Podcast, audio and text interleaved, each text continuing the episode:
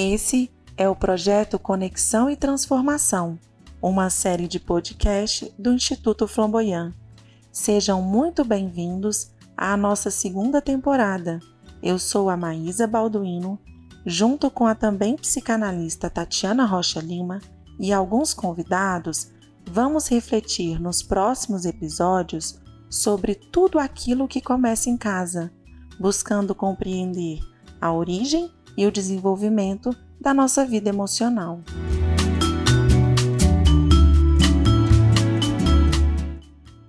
Olá, tudo bem com vocês? Estamos aqui hoje para mais um episódio do nosso podcast Conexão e Transformação. Hoje com o tema, tema central de nossa metodologia, que está sendo desenvolvida no Instituto Flamboyant, tudo começa em casa. A metodologia que será desenvolvida a partir deste ano de 2022 se baseia no processo de conexão conosco mesmo, com as pessoas com quem convivemos cotidianamente, sejam elas nossos familiares, colegas de trabalho, amigos, o princípio é buscar conhecer a nós mesmos, percebendo que este é o ponto básico de todas as relações que temos, que nos transformam, geram hábitos, tanto positivos quanto negativos. E isso é um ponto do trabalho individual de autoconhecimento e de integração do ser, altamente necessário e que somente percebemos quem somos, onde estamos e o que precisamos trabalhar em nós mesmos a partir da relação com as outras pessoas.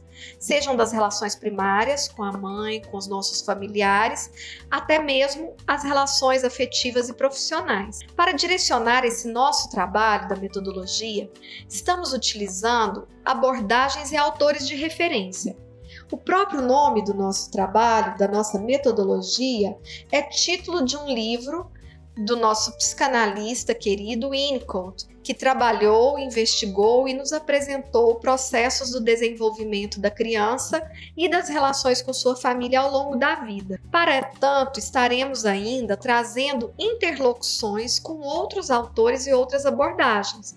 Diálogos estes que irão fazer com que fique cada vez mais claro a nossa percepção sobre todo esse processo de relação. Primeiramente conosco mesmo, como já dissemos, e com as demais pessoas com quem estamos nos relacionando ao longo de toda a nossa vida. Traremos uma visão sistêmica, traremos é, psicologia do desenvolvimento ainda, educação e trabalharemos com autores que possam sempre vir a somar com essa proposta e com os desafios que nós enfrentamos ao longo de nossa vida. O nosso ponto de partida está no processo da nossa concepção, ou seja, quando nós falamos em casa, qual a primeira casa que nós habitamos? Nós habitamos o útero da nossa mãe. É ali que, quando o ovo se forma e faz sua nidação, começa o movimento de desenvolvimento. E para além da percepção de um desenvolvimento físico, os bebês também se desenvolvem ali na relação maternal, nessa simbiose, porque são parte do corpo da própria mãe no primeiro momento. Vão se desenvolvendo e ali vão começando as primeiras percepções e relações com esse ser que serve a vida, que se coloca a serviço da vida, que são as mães que doam seus próprios corpos para que ali se desenvolva um novo ser. E nessa relação tão íntima e tão próxima começam as primeiras percepções de amor, de afeição, de sentimentos que o bebê pode ter, ou seja, cada um de nós passamos por ela. Num segundo momento, até mesmo dentro da nossa metodologia, para frisar aqui, Vamos para a capacidade do sentir, que será o segundo tópico trabalhado. Nós já começamos a sentir dentro do útero de nossa mãe. Mas a partir do nosso nascimento, nós começamos a perceber com maior intensidade tanto sensações quanto sentimentos. Os nossos órgãos do sentido e tudo que eles nos servem, tudo que eles nos ajudam a captar, trazem informações sensoriais importantes que vão se conectando também com os nossos sentimentos. através de nossas percepções e através da maneira como somos conduzidos por esses seres que nos recebem como filho, a nossa mãe e o nosso pai. E se tivermos irmãos, então esses também farão parte de todo o processo. Como nós entendemos, como nós sentimos, como nós percebemos, toda essa capacidade de sentir, ela é inerente a todos os seres. Mas nós, seres humanos, para além de tudo, temos a capacidade de raciocinar sobre o que sentimos. E como isso está sendo estimulado? Isso foi estimulado? Houve um desenvolvimento? Houve uma capacidade de compreensão a partir disso, dessas relações primárias com a nossa família? Como fomos gerados ali e como somos tratados ali, dentro de desenvolvimento e percepção. Seguimos então para a terceira etapa da nossa metodologia e mesmo do nosso processo de vida. O crescimento. É lógico que já estamos crescendo desde que éramos um ovo, mas assim foi dividido para que nós possamos compreender nesse crescer até mesmo a capacidade de amadurecimento que se dá entre nós, seres humanos.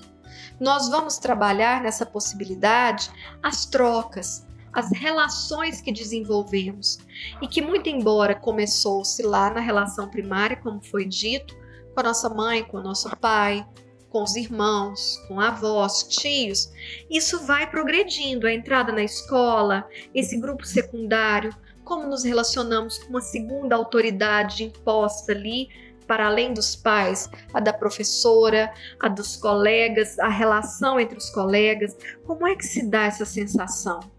É comum observarmos quando vamos em salas da educação infantil, maternal, jardim 1, jardim 2, encontrarmos mesas onde as crianças sentam em torno dela e compartilham objetos. Então não é a caixa de lápis individual de cada um, é um cesto com vários lápis de cor. Esse processo vai ajudando a criança a sair desse movimento onde até então talvez ela tenha sido o centro se foi um filho único, ou mesmo se não foi, talvez o mais novo, caçula, o bebê da família, onde ali todas as suas vontades são satisfeitas, onde ele acredita, até por passar por um processo de egocentrismo, de que tudo é dele. Nesse momento ele vai começar a se desvencilhar entender que aquele lápis são comuns a todos, que todos vão ter que dividir. Ali eles passam a interagir.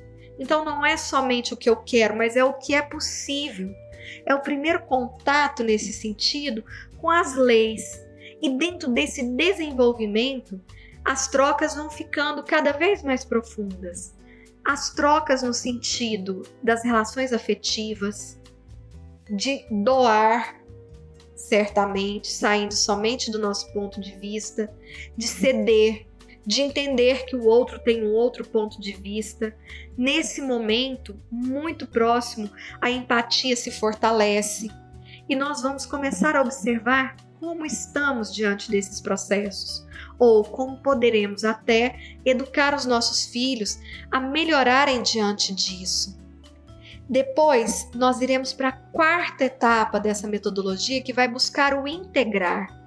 Porque, para além das trocas, da interação, já existe uma integração, onde começamos a perceber que somos todos parte de um mesmo planeta, de uma mesma civilização. Ou seja, se colocarmos uma lupa, podemos até mesmo dizer que todos somos um.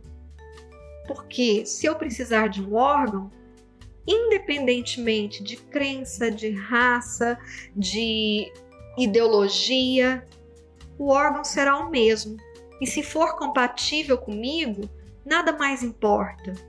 Nesse sentido, somos todos iguais. Precisamos todos, basicamente, das mesmas coisas: o ar para respirar, o alimento para nos nutrir, a afetividade para aquecer nossas almas e nos fazermos sentir pertencentes a um todo, sendo a nossa primeira família, sendo a nossa sala de aula, até mesmo a uma sociedade. O que é a marginalização. São pessoas que estão à margem dessa sociedade. Por isso, tudo o que fazem é exatamente para buscar chamar atenção. O que, que elas querem lá no fundo? Integrar, fazer parte, pertencer. Aqui analisaremos todos esses pontos. E por fim, iremos para o último, quinto e último ponto de nossa metodologia: o transcender, o ir além. Nós iremos buscar aqui a nossa possibilidade de ir além de nós mesmos e de tudo que conquistamos, para nessa proposta de todos somos um, servir muito além daquele que eu amo, muito além daquele que faz parte do meu grupo, seja ele primário, secundário, um profissional, um, um afetivo, mas servir a quem precisa e estar aqui no mundo. Aí a empatia ela vai para um grau maior, para percepção de que a dor do outro também me dói. E para além de sentir somente essa dor, o que eu posso fazer para transformar isso? E nesse processo, nós buscaremos, ao longo de todo esse ano, trabalhar de forma prática, de forma vivencial, trazendo conteúdos para podermos pensar a respeito. Nas aulas que o Instituto promove, do projeto Arte Cidadania, onde oferecemos aula de yoga, de pilates, de balé, futebol, zumba, funcional, música, teatro. Todos os nossos professores irão buscar trabalhar ao longo de todo esse ano cada um desses pontos trabalhados aqui.